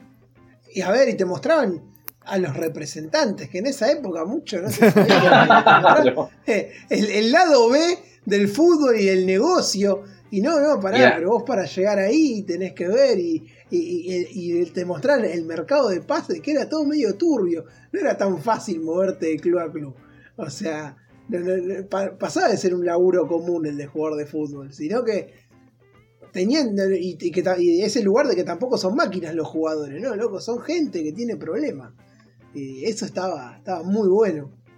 Como, como te lo muestra Supercampeones, por algo se sigue viendo hasta hoy por hoy y sigue estando vigente. Sí, sigue a nivel línea de cómics con Capitán Tsubasa, que es revienta todo, que acá lo está editando Ibrea y es una locura. La gente muere por eso. Sí, y tiene, bueno, salió hace poquito, salieron las figuras para coleccionar de, de supercampeones y también eso, los puestos de diarios. Me, parece que, me parece que esa serie que después de los 2000 tuvo otro revival y que los últimos años también tiene, tuvo, tiene, empezó a tener también spin-off y nuevas series de cómics y todo, también como pasa con los Caballeros Zodíaco, ¿no? después de muchos años, que había los Caballeros Zodíaco era una serie muy clásica, pero que había tenido un final muy abrupto, me acuerdo que era una cagada el final original, y en el manga en realidad seguía, pero bueno, en la animación nunca lo habían seguido, y recién después de los 2000 pusieron la plata y hicieron lo que es la famosa saga de Hades, que nos encontramos todo con un tipo, uy, o los Caballeros Zodíaco después de verla cuando tenías 8 años, ahora teníamos 20 y pico, teníamos la posibilidad de ver la continuación por primera vez, ¿no? Y son series que, agarraron eso, nuevas generaciones y también mucha nostalgia, el uso de nostalgia como, como bueno, como va a ser la he me parece, ¿no? Es como la, oportunidad perfecta para, agarrar esa nostalgia con la mano, que Dragon Ball un poco lo hizo con Dragon Ball Super hace un par de años, yo conozco muchos amigos que lo ven, en mi caso no, no lo vi Dragon Ball Super. Dragon Ball... Tuvo un, intento de Massinger también, que yo ya no me aprendí porque no me agarró tan de grande, o sea, lo vi, ponerle Messenger, yo lo veía a los 10 y sí. ahí va, apareció a los 15, 16. Y entre que a los 15 y 16 estás en otro, decís, nah, el Messenger bueno era el mm. otro, el viejo. Pero me pareció raro que nunca lo hayan agarrado, recogido ese guante con Robotech, porque me parece que hoy, en este contexto de lo que avanzó todo lo que es la tecnología para esto, hoy creo que hacer la continuación de Robotech sería... Y pasó, por ejemplo, de otro mil, mil, mil veces que quisieron retomarlo las tortugas ninja y nunca funcionó, por ejemplo. Eh, ya sea en live action, en 3D, series animadas, que incluso hay una de unos años que es muy buena, pero no nunca terminó de, lamentablemente, de, pegar, ¿no? Es, es una lástima. Me parece... Tortugas Ninja que relinkeando con episodios anteriores estuvo uno de los mejores arcades que en el mundial que organizamos llegó hasta cuartos de final, semifinal, por ahí. Terrible juego. Gran juego, gran juego. De, las tortugas. Eh, me parece de las series animadas fue la, creo que la que tuvo de los mejores juegos de lo que son series animadas, porque después Transformers ha tenido lo suyo, todas las series han tenido lo suyo, ninguno me parece ha tenido un nivel a la altura del dibujo animado, y las tortugas ninja sí. Yo creo que las tortugas ninja fueron como el Kiss de los dibujos animados. Fueron la que mejor supo manejar el merchandising. Eh, de lo que quieras encontrás algo de las tortugas ninja y en países donde se complica conseguir merchandising como el nuestro, tenés al acceso de la mano cualquier cosa. O sea, estábamos hablando que te... NECA, la, la, fábrica esta de muñecos eh, premium, por así decirlo, hace unos años que viene haciendo una serie de tortugas ninjas orientadas en la serie de los dibujos de los 90 que cada vez que tiene una wave, pero desaparecen, la gente se las, se las saca. Sí, son increíbles. Y son inconseguibles cuando salen, ¿eh? porque vuelan. Es más, estaban los muñecos, estos los cabezones, eh, que hay de, hay de bandas de rock y hay de, también de, series como la de Batman de Adam West y demás. Y la de las tortugas ninja es uno de los que más se agota, o siempre falta uno si no es Rafael, es Donatello, no lo encontrás. O sea que para tener los cuatro se te complica. Es muy interesante ver el capítulo ese de los juguetes que nos hicieron, que está en Netflix, el que habla de las tortugas ninja, que explica cómo se generó esto y la locura que se armó con esto. E, eran, era lo más parecido, como dijo Bender, a Rockstars, ¿no? Me parece que todo lo que generaban las tortugas en el año 90 y el 94 por lo menos, 95, me parece que... Después, obviamente, lógicamente todo lo que sube va a caer, pasa, pasó con los Simpsons, pasa con todo, o sea. Eh, pero mm, me parece que mantuvieron un nivel altísimo y también pasó de que no, no, se apagó. Me parece que también supieron descontinuarlo, o la serie original por lo menos, en el momento ideal. Me parece que muchas de estas series les pasó, que, terminaron en el momento perfecto. Que dijeron, bueno, hasta acá. Y, y tenían algo con los pibes que no generaba ningún otro producto así de grupo de, por ejemplo vos en el recreo querías jugar a la Liga de la Justicia o a los Super Amigos y te cagabas a piñas para ver quién hacía de Batman o Superman. Eh, con las tortugas ninja no pasaba mm. eso. Todo el mundo tenía una tortuga en particular que le gustaba y siempre conectabas. No, yo soy Donatello, bueno, yo soy Miguel Ángel, yo soy Rafael. Eran todas buenas y todas distintas a la vez. Y, te daba lo mismo ser cualquiera sí. Sí, sí, porque todo tenía. Que a todas les gustaba la pizza. Así que la Pero pizza claro, une. tenían, tenían esa, esa Te- cuestión, me parece que, que era muy sencillo. No tenían en sí superpoderes tampoco. O sea, me parece que hacía más sencillo que los chicos jueguen, se caguen a patadas en el recreo. la Una cosa sana. ¿viste? Pero bueno, me acuerdo mucho la, la Pamper que venía con las máscaras de plástico eh, te- te- en, la, en la caja de Pamper y te podías tener lo- las armas. Venían con los nunchaku, la, ¿viste? tenías eh, eh, estaba muy bueno, me parece que todo el merchandising está siempre muy pensado y muy bien armado. Era, te comprabas todo, yo te tenía una patineta las tortugas ninja. Sí, había todo. Cuando llegaba la época de- del arranque de clases, yo me acuerdo que la bola de útiles que venían las tortugas ninja, cartuchera, mochila, carpeta, todo había, todo. Y era, los pibes, no, la carpeta de las tortugas ninja, mamá, la mochila de la tortuga ninja, papá, Y el pibito- era, y- era, Y todos, veías todos los pibitos con caparazones yendo a la escuela con la mochilita. todos los pibitos. Y cuando era la época que decías vos de, de la careta esa que te daban en Burger, eh, iba, vos veías en la calle que iban todos los pibes con la careta de la tortuga ninja Sí, puesta. no, la verdad que fue, fue, fue increíble. Y veías esas miradas cómplices entre tortuga y tortuga cuando se cruzaban por la calle, eh, que te generaba decir, loco, estas son cosas que valen la pena. Ah, muchachos, está. Bueno, otra serie que, que hablamos poco es un poquito Thundercat también, ¿no? Que dijimos que yo la. Sí, yo creo que Thundercat es una serie como para cerrar ya este episodio porque tiene un montón de cosas para hablar. Y creo que fue como el pináculo de todos estos universos como el de He-Man o el de She-Ra, así semi-fantásticos, ¿no? Sí. Sí, sí, me parece que Thundercat. Sí, a ver. En cuanto eh, a nivel. ni- y, y abrió también como este camino con la venta de juguetes. Porque era, iban de la mano. Son, son franquicias eh, en todo sentido. O sea, que, que a los chicos los atrapaban a morir. No, aparte tenía. de- Aparte de, lo que veías y lo, y me lo pasó que podías Thundercat me parece que también lo explotaron al nivel justo. eh, la animación era increíble. No, no. Ahora recién están armando hace muchos años una película que parece que no sale nunca. Eh, me parece que era un producto tan perfecto para su momento que no nunca le encontraron la vuelta para retomarlo, ¿no? Pero eso me parece que, que hacía que quedó muy en su momento, muy eh, era demasiado bien, estaba demasiado bien hecho. Entonces no, no nunca lo pudieron retomar. Recién ahora están viendo cómo le buscan la vuelta una live, una live action hace mil años. Es que ya de por sí el dibujo de los 90 ya era muy eh, adulto, digamos, porque mezclaba lo mejor del manga con, con lo de los dibujos norteamericanos, ¿no? Porque vos veías esas, esas partes donde saltaban y se iba a fondo negro y como que quedaba congelado avanzando en cámara lenta con esa música. Y eso era re del manga. Y de repente se armaban esos combates terribles, o, o venía Pantro con ese tanque que pasaba por arriba de todos, y por momentos agarraba una vorágine de velocidad y agresividad que estaba buenísimo, y, y la animación no, No. te dejaba pata nunca, y por eso yo decía que era He-Man con anabólicos, porque era el mismo No. contenido, el Sí, mismo universo, pero, Me parece... potenciado todo. Sí, me, me- me- me parece que, que lo que tenía de bueno también pasa con otra gran serie de la época de los halcones galácticos, que casi nos estamos olvidando y no, no- no puede ser que no nos olvidamos de eso. Em, que me parece que lo que tenían que eran series que cuando se enfocaban más en los guiones que en vender juguetes, eh, se me hace otra cosa. Entonces hoy vos ves He-Man legendario, pero ves la serie, la original la ves y es un poco, tiene guiones muy flojos por momento. Y veías los halcones o veías las, las tortugas ninjas también enfocados en los juguetes, pero no dejaban de lado nunca el guion, ¿no? Que el guión- y, y- y con Thundercat pasaba lo mismo, me parece, ¿no? No dejaban de lado el guion el- y la animación.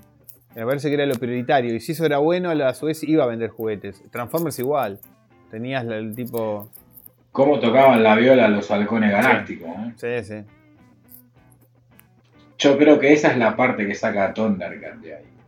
Vos arrancabas, el- te sentabas a la tarde con tu chocolatada y galletitas a ver, a esperar que arranquen los Thundercat y salían con esa cortina que era recontra hard rocker para un pibe y ya vos ya estabas predispuesto a arrancabas con la re- revoleando la remera arriba de la mesa así cuando empezaban con esa canción los Thundercat y ya era como que arrancabas al Sí. re palo, ¿viste? Sí, sí. Era como muy manija todo. Sí, la verdad que sí, son series que te, te, te, elevaban de entrada ya. Me parece que uno tenía una edad, tenía un nivel de energía que te ponías a saltar arriba del sillón, básicamente, cuando empezaba la serie. Y por más que lo veas todos los días, me parece que estaba muy bueno. Y que me gustaría, bueno, que, haya alguna serie que los pibes los tenga igual. Pero bueno, todo lo que es series de acción cambió mucho en la animación, me parece, ¿no? Sí, sí, sí. Yo me acuerdo de ver eh, partes de los Thundercats que no, no estabas acostumbrado a ver. Primero por ejemplo, Pantro, vos veías un tipo que usaba un chacus, era muy difícil encontrar un personaje que como arma usara un chacus. Y era un tipo que era como el, era como el Mario Baracus de los Thundercats, porque era el que manejaba todos los vehículos, era el que metía la mano para arreglarlos, eh, era como una especie de brigada eh, espacial. Sí. sí, sí, sí. Yo me acuerdo de una de que tuvo su serie animada Brigada con, con Mario Baracus. También no, no es muy recordable porque la verdad que no estaba buena como la serie. Pero era media gimanizada la serie esa, ¿no? Era más de sí, vieja. Era como que estaba haciendo una probation, Mr. esa y, serie. Y tomá, te vendo, comprame el juguete del auto negro. No, es que mucho. Estamos vendiendo las figuras Esto lo hablamos en la temporada anterior de Sociedad Anónima. Em, Rambo tuvo su serie Stallone hasta el día de hoy la odia porque lograba que Rambo sea un personaje pop de acción y, él lo veía de otra forma. Eh, Chuck Norris tuvo su serie. Ah, sí, aparte la de Rambo era. Rambo, si hay algo que no hacía, era conversar, dialogar y en la serie animada se la pasaba hablando veces. Chuck Norris, Chuck Norris era un milico y acá se la pasaba peleando con gente rara, vestida de colores raras que le tiraba estrellitas ninja era como que no tenía, era, ahí estaba como muy explícito, es para vender muñecos, ¿no? Porque no tenía nada que ver con el personaje en sí. Ya de por sí de que Chuck... Pero qué muñecos, ¿no? Vamos a decirlo. ¿Quién no tiró desde el balcón al Rambo con el paracaídas? ¿O quién no se compró el Chuck Norris que le apretaba las piernas y pegaba un Sí, sí, la verdad que sí. Pero imagínate que Chuck, Norris en, la serie animada básicamente hacía Chuck Norris. Tenía bigote. ¿Quién, quién quería un, un juguete con. Claro, ¿quién se compraba un, muñeco de un tipo que venía con botas tejanas, chaleco naranja y bigotes? era, todo como muy bizarro. Claro, al, como mínimo era bizarro y era medio turbio, pero bueno, cada uno le compraba a sus hijos los juguetes que quería, ¿no? Era raro. Era raro. Era muy extraño. Pero bueno, estos son todos los los dibujos animados que, que nos atraparon en nuestra infancia y que ahora de grandes los seguimos viendo. Y bueno, fijémonos, ¿no? Como no salen ideas nuevas, los propios estudios de animación tienen que agarrar lo viejo para volver a hacerlo ahora nuevo. Bueno, yo los voy a dejar hablando un ratito a ustedes porque eh, hoy estamos en una velada muy especial, así que me voy a ir corriendo para el estudio B. Así que cuando ustedes vayan a me, me conectan y yo salgo desde allá. Perfecto, ok. ¿A dónde, dónde irá? Y con los, nuevos, los nuevos presupuestos de Sociedad Anónima hizo que podamos alquilar dos estudios. Le contamos a la gente. Tenemos el estudio principal, donde grabamos siempre. Eh, y tenemos ahora un estudio B, donde vamos a realizar otro tipo de pequeños especiales. Como para siempre sumar un poco más, ¿no? No sé si Bender ya llegó al estudio. Así es, estoy acá en el estudio Viviana Canosa, así lo bautizamos. Me pongo de pie. Estoy, acá con un amigo de la casa para presentarlo a nuestro eh, productor musical, ingeniero de sonido, eh, todo, instrumentista. Estoy acá con el señor Casio. ¿Cómo estás? Hola, Bender. Encantado de estar inaugurando este estudio. Bueno, me alegro. ¿Qué nos vas a traer hoy? ¿Qué nos vas a presentar? Y nada, es una cosita que preparamos con los chicos eh, exclusivamente para Sociedad Anónima. Eh, nosotros nos estamos transformando como una especie de late night, tenemos banda en vivo acá, así que tenemos a los amigos de Cachiopeia que nos van a tocar eh, un tema para cerrar el programa. Así que, sin ir más lejos, pueden buscar a estos agradables sujetos en redes sociales, en Spotify, que están presentando el disco son de Canadá, porque nosotros trabajamos con artistas internacionales, así que pueden buscar en Spotify, en Instagram, en todos sus lugares favoritos a Casiopeia. Así que nada, eh, los dejamos con estos eh, cracks de la música y nos despedimos hasta las próximas. Adiós.